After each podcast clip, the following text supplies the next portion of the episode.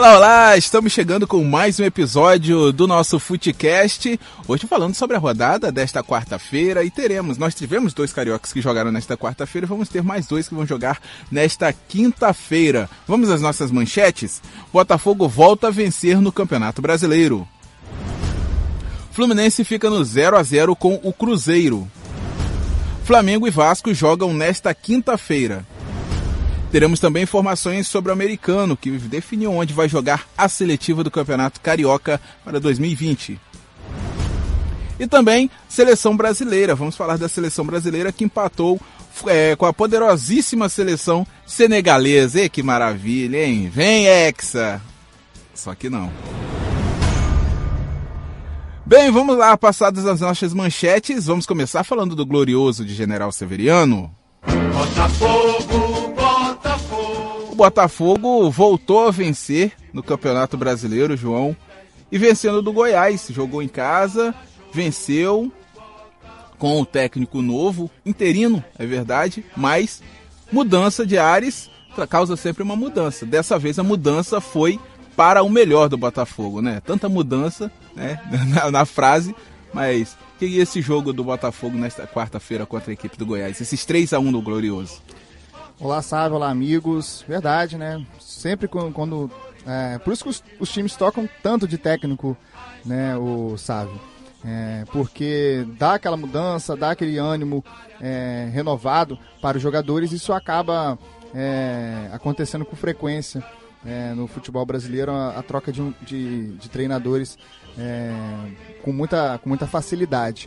Mas falando aqui, os dois entraram é, com uma situação oposta, né? O Botafogo que 24 derrotas consecutivas é, encarou o Goiás com quatro vitórias é, consecutivas, então é, o, o, o, jogo tinha tudo para ser um, um, desafio a mais né, para o Botafogo sem o técnico, vindo de um, de um Goiás embalado, mas o Botafogo conseguiu se portar muito bem também diante dos seus desfalques. A linha defensiva praticamente toda mudada, né? O Gatito fora, o Marcinho fora, o Carlos suspenso, o Gilson suspenso. Mas o Botafogo conseguiu neutralizar, né? O único titular, né? Da linha de zaga foi o Gabriel que acabou fazendo o primeiro gol. O Botafogo é, saiu na frente do placar no primeiro tempo, foi muito importante é, sair na frente para dar uma tranquilizada no time é, foi uma boa, uma boa partida do Botafogo. Estava analisando aqui os números é, do Botafogo. A gente sempre critica, né? Sempre critica aqui no nosso, no nosso podcast é, em relação a, a, a, constante troca de passes no Botafogo e sem pouca é, ou sem muita é, eficácia, né? Sem muita qualidade. É, mais passe por trocar e poucas é, poucas ações de jogo, né? Poucas é, finalizações até, mas é, o, no jogo foi diferente. No jogo foi diferente. Botafogo foram, foram 12 chutes a gol, 12 chutes a gol e 7, 7 foram em direção ao gol, além dos três é, que entraram. É, Botafogo ontem também optou pela volta do Pimpão, que fez uma boa partida, jogou os 90 minutos, inclusive deu passe para o Léo Valência, que entrou no segundo tempo, também desencantando. Então, opções é, não, são, não são muitas, mas foram importantes para a vitória do, do Botafogo, né? Que enfim saiu dos 27 pontos, né? Tinha estacionado por tanto tempo, agora vai a 30, já é, respira um pouco mais aliviado e terá um jogo muito difícil na próxima rodada que será diante do Palmeiras fora de casa. É, o Palmeiras que está buscando perdeu né, nessa quarta-feira para o Santos, um clássico paulista, Sim. vai querer buscar a reabilitação né, no Campeonato Brasileiro para não se, des, não se desgrudar muito da equipe do Flamengo. Né? Verdade. Se o Flamengo vencer nessa quinta-feira, já abre oito pontos. Né? Se é. o Palmeiras tropeçar no final de semana também, fica complicado. É um duelo difícil para o Botafogo. Agora, você falou dos números aí do Botafogo, né, que foram mais finalizações, foram 12, 7 no gol e os três gols né, marcados. Agora, além disso, mudou também, houve mudança no estilo de jogo também, né? Com toda certeza. Também é, trazendo outros dados, além dessas das finalizações que foram com, com mais, é, mais eficiência. É, o Botafogo teve menos posse de bola, teve menos posse de bola é, na partida e também é, trocou menos passes. Trocou menos passes. Eu posso trazer aqui os números exatos para vocês é, em relação ao que o Botafogo fez. Né? O Botafogo tinha muito aquela questão de toca bola, toca bola, toca bola e não chega com tanta, tanta qualidade na frente. 43% de posse de bola contra 57 do Goiás e foram 346 passes contra 442 do Goiás. O Botafogo cometeu mais faltas, recebeu mais, mais cartão, é, mais cartão foram quatro, quatro cartões amarelos na, na, na, partida e isso já, já mostrou um Botafogo diferente, né? Que deu um pouco mais a bola ao Goiás e conseguiu ganhar na bola aérea. Os gols foram, foram saíram né, de cabeça, né? O Gabriel depois a casquinha do Benevenuto completou para o gol. O segundo gol do João Paulo é, foi de cabeça e depois, após um cruzamento, o Pimpão escorou para o Léo Valência completar é, o, o, placar né, de 3 a 1 Uma boa vitória. Pode-se dizer então que o Botafogo agora entregou a bola para o time adversário jogar e saiu no contra-ataque, saiu é, para poder pegar o adversário e tentar pegar o adversário desprevenido. Então, Sim, pode falar, João. Inclusive, deve ser a mesma tática que vai ser usada diante do Palmeiras, né? Fora de casa. Certamente, Mas até tem, mais, né? É, tem que ter mais eficiência nos contra-ataques, né? Pegar o, o Palmeiras. Usar o Luiz Fernando, né, que é um jogador de velocidade para poder sair. O João Paulo, que é um jogador de passe, você Sim. pega o passe para poder você cortar as áreas. mais longo, exatamente. É, exato. Então, são essas peças que podem ser a saída do Botafogo. Já fazendo uma prévia até para o jogo do, do, do, domingo, né? Exatamente, exatamente. O Botafogo não vai ter o Benevenuto, que levou o terceiro amarelo, mas provavelmente volta o Carly. E o Diego Souza vai fazer muita falta, porque também está suspenso. E não tem um substituto à altura, né? A gente sabe que o Botafogo tem um elenco escasso e vai entrar quem? O Tanque, o Vinícius Tanque, vai entrar o, o Vitor Rangel. É, é. Então, vai, essa, essa ligação é, o Diego Souza tem uma, um papel muito importante de segurar a bola lá na frente e, e, a, e, a, aproximação dos dois pontos é fundamental, mas vamos ver como o Bruno Lazzaroni vai, vai se portar diante desse, desse jogo contra o Palmeiras. Uma outra informação, o Botafogo está interessado no, no, Alberto Valentim. Na volta do Valentim. Na volta do Valentim, mas acho, acho que com essa vitória o Lazzaroni vai ter um pouquinho mais de... de é, de tempo. Vamos né? dizer assim, um tempo, né? O jogo contra o Palmeiras, vamos ver como o Botafogo se porta.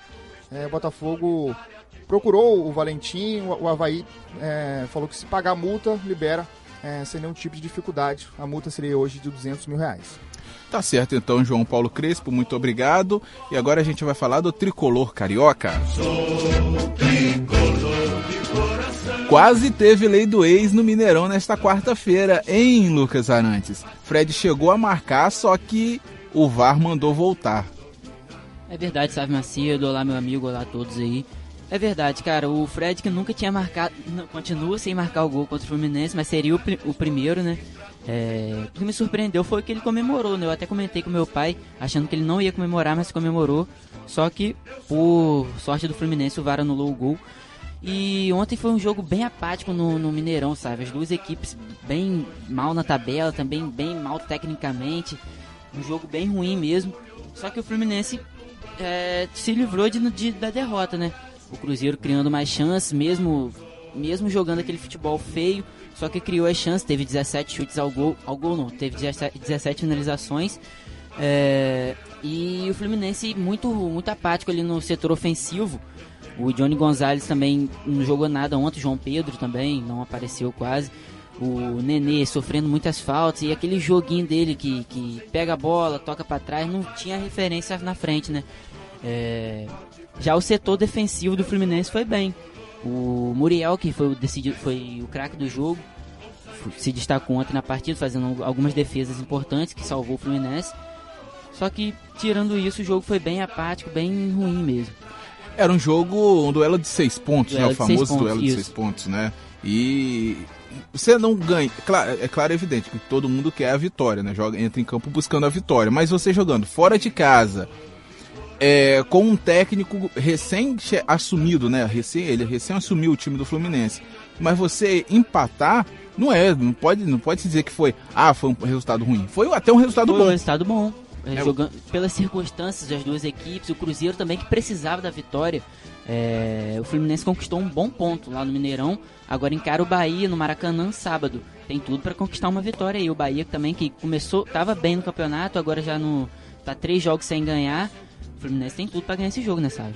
É, tem tudo para poder ganhar e aí você faz o que? Você nesse jogo de quarta-feira, você tirou o ponto do Cruzeiro, não deixou o Cruzeiro se aproximar de você, você somou um pontinho importante e agora você em casa, né, João?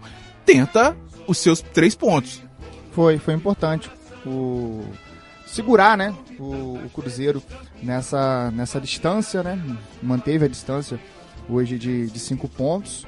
É, e foi importante pro, pro Fluminense não ter perdido, não ter perdido. Não jogou para empatar, é, mas é, encontrei, é, encontrou dificuldades. É, a gente estava comentando aqui no, no clássico do vovô da, da semana passada, é, da rodada passada. O Alan faz muita diferença pro Fluminense. Ele é um primeiro volante que tem uma qualidade, dá uma, uma, uma dinâmica totalmente diferente pro, pro Fluminense nesse meio campo. Então o Fluminense perdeu um pouco com a saída do Alan, não o Alan que está na seleção sub-23. E ele dá esse primeiro passe que quebra as linhas.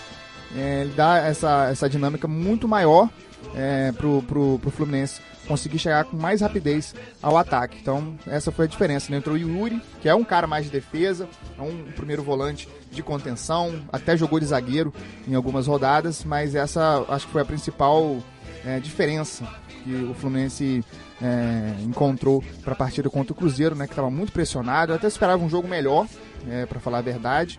Um Cruzeiro que necessita da, da, da vitória. Tem o Abel Braga é, tentando encontrar um time do Cruzeiro. O Cruzeiro não encontra ainda uma escalação ideal.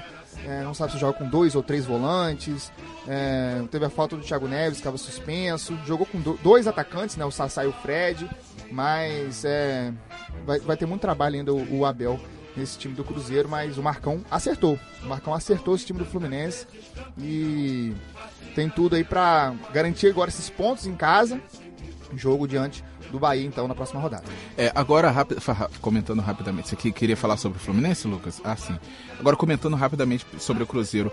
Engraçado, interessante, porque tem peças. A gente fala do, do Fluminense, do Vasco do Botafogo, que são times que não têm peças, mas que estão batalhando, estão lutando. O Fluminense com o Marcão encontrou o estilo de jogo. O Botafogo ontem mudou o, o, o, o jogo, né? De- Depois da saída do Barroca, apesar de achar que não deve, ele não deveria sair, mas o, o Lazzaroni conseguiu um- um- mudar o estilo de jogo. O Botafogo atacou mais. Só que o Cruzeiro tem peças. Você olha pro time do Cruzeiro, caramba, esse time era pra estar entre os quatro, no mínimo, né? É não brigando pelo título. Verdade, eu comentando, né, em relação ao Botafogo, que mudou o ânimo, o Cruzeiro já mudou de técnico, o Mano Menezes não conseguia, um trabalho de três anos.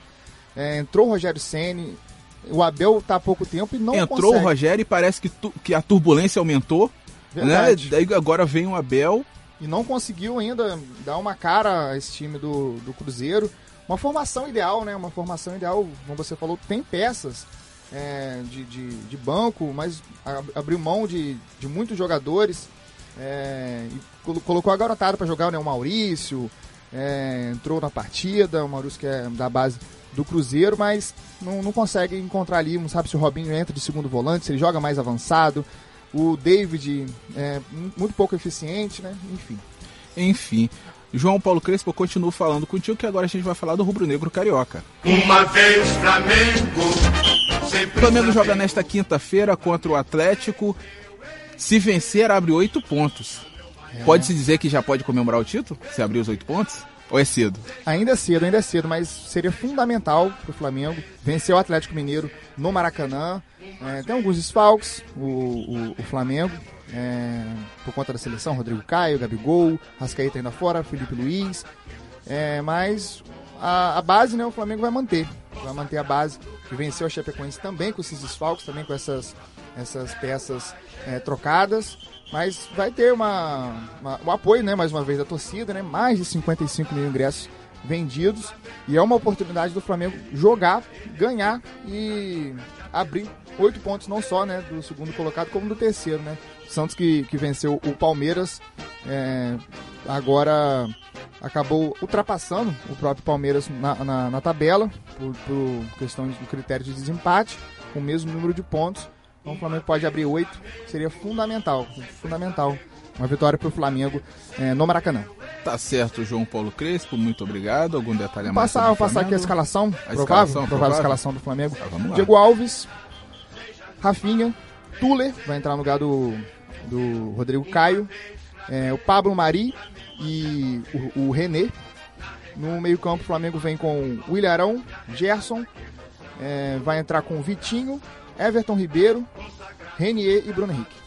Tá certo, então o Bruno Henrique fazendo o papel de camisa 9 ali de centroavante do Isso, Flamengo, né? Que ele é alto, ele pode fazer, ele já jogou no Flamengo e deu trabalho nessa função, né? Apesar dele ser jogador mais aberto, mais de ponta, né, por conta da velocidade dele, mas ele ali também como um, um 9, um centroavante, né, entre aspas, vamos dizer assim, é- ele também dá trabalho, e porque é alto também, né? A bola alçada na área ali pra ele, leva Mas perigo. Os jogadores trocam muito de posição, Sim, né? O sim. Vitinho pode cair também pela, pela, pelo meio, entrar, entrando mais fixo na, na, na defesa, né? O Atlético provavelmente vai vir com três zagueiros hoje. Vai vir, vai vir com três zagueiros pra partida. É E- perigo. É perigoso você jogar com três zagueiros contra esse time do Flamengo. É muito perigoso. É, pode dar, dar muita esperança pro time do Flamengo, né, Lucas? chamar o time pra cima, um time que gosta de jogar no ataque. Você fica com três jogadores pesados contra Vitinho, que mal ou bem é rápido, e, e Bruno Henrique. E o Everton Ribeiro, além do Everton Ribeiro, que tem uma qualidade do caramba. Então é, é perigoso. É um jogador que passa facilmente é, pela, pela defesa e vai, vai encontrar os espaços. O Flamengo vai encontrar os espaços para essa partida. Então vamos aguardar. Vamos aguardar para ver esse jogo do Flamengo contra o Atlético nesta quinta-feira. Quem também joga nesta quinta-feira é o Vasco da Gama. E a gente fala do Cruz, do Cruz Maltino agora. Vamos todos cantar de coração. Lucas Arantes, o Vasco da Gama joga nesta quinta-feira contra a equipe do Havaí. E aí, qual o seu prognóstico para essa partida? É, sabe, Macio, do Vasco da Gama, quando consegue ganhar mais em casa, né? Que tinha suas forças em São Januário, agora não, sei o que tá acontecendo, que, que perdeu as forças lá.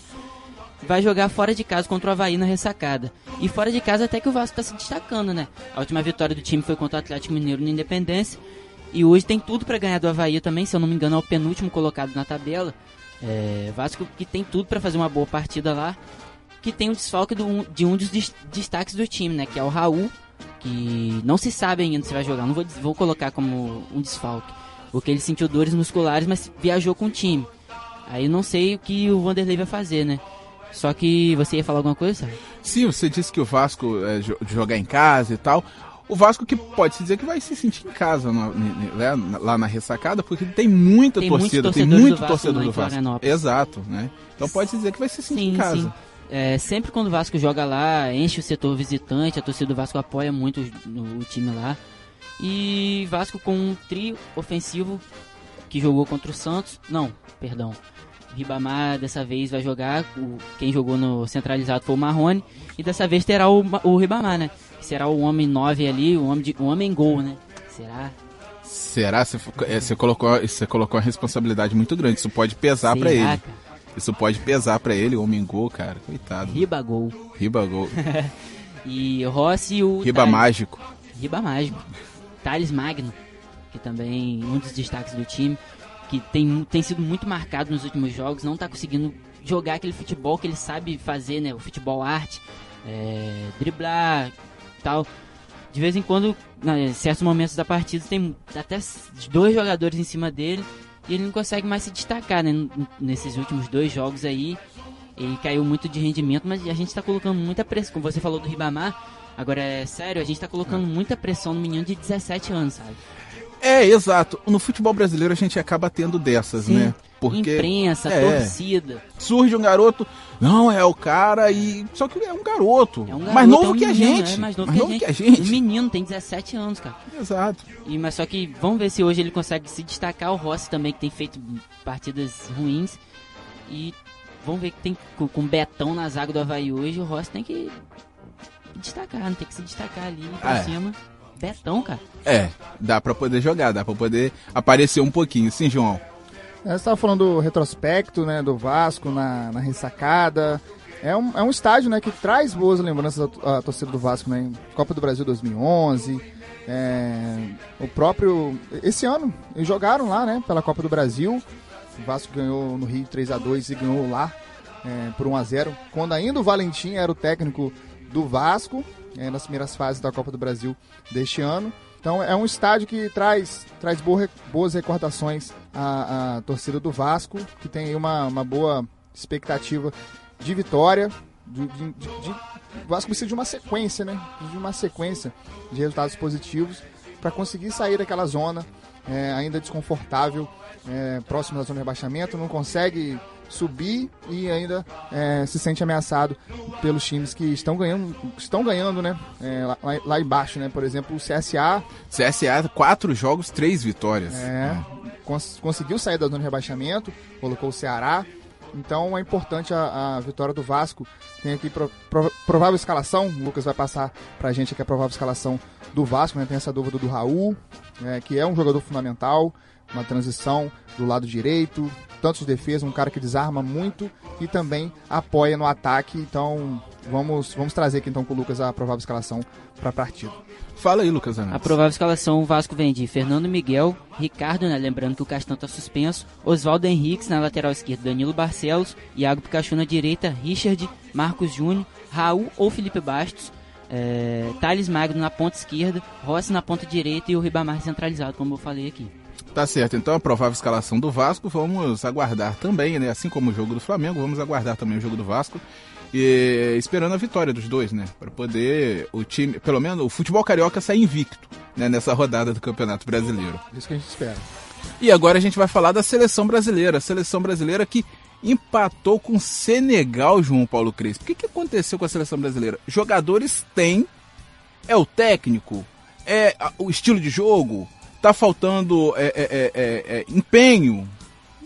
É, o time é praticamente o mesmo é, algumas mudanças né, depois da volta do, do Neymar, mas a trinca ofensiva, né, o quarteto ofensivo, né, Felipe Coutinho, Neymar, Firmino, que fez o gol, né, fez o gol do, da seleção, junto com Gabriel Jesus.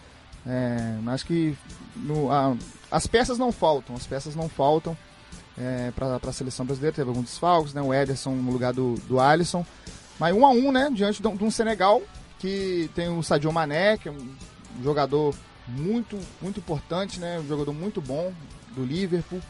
É, deu muito trabalho a defesa do, do Brasil. O Senegal acabou empatando de pênalti no final do primeiro tempo. Mas é uma sequência ruim, né? De resultado do Tite. Depois do, dos amistosos diante da Colômbia e do Peru, empate com a Colômbia e a derrota para o Peru, mas esse empate agora contra o, contra o Senegal é uma sequência ruim de, de resultados. Desempenho também muito contestável. Tá certo, então, a seleção brasileira que é, tem escalações, tem, tem, aliás, tem amistosos marcados contra as seleções mais fracas, porém. Não consegue ganhar, cara. É, porém, não consegue ganhar. Você tem uma data FIFA, você tem uma Alemanha disponível, você tem uma Espanha disponível, você tem várias seleções é, fortes, né? A Argentina disponível. E você Como marca... tivemos ontem um amistoso entre Alemanha e Argentina, 2 a 2 Pois é. E você marca, ah, mas está longe para a Copa do Mundo. Mas caramba, uma Copa do Mundo, de, por exemplo, a Copa de, do, do, Mundo de 2022 começou quando terminou de 2018. Não começa em, em 2020, não começa quando termina a eliminatória. A Copa do Mundo começa quando termina a outra, de 4 em 4 anos. É, enfim. É, então, sim, João. Próximo, próximo amistoso, né, do, da seleção será contra a Nigéria no domingo, às 9 da manhã, mais uma seleção africana. Esse foi o primeiro jogo entre Brasil e Senegal. Foi o primeiro jogo, o Brasil é, acabou empatando, então, é, contra a equipe africana. Então, mais uma seleção africana, é, que não é uma seleção nem de nível médio. Né? A gente nivela, tem prateleiras para você nivelar as seleções. Essa não é nível médio, nem nível médio, nem sequer nível médio. Então, domingo, 9 da manhã, Brasil joga contra a Nigéria.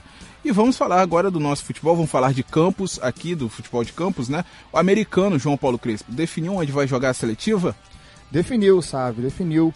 É... Nossa produção aqui, né? Junto com o João Felipe, João Felipe do Carmo, que hoje nos abandonou, é... trouxe a entrevista com o Carlos de Abreu, presidente do, do americano, e ele definiu então que o americano vai mandar suas partidas na seletiva, pelo menos, em Cardoso Moreira.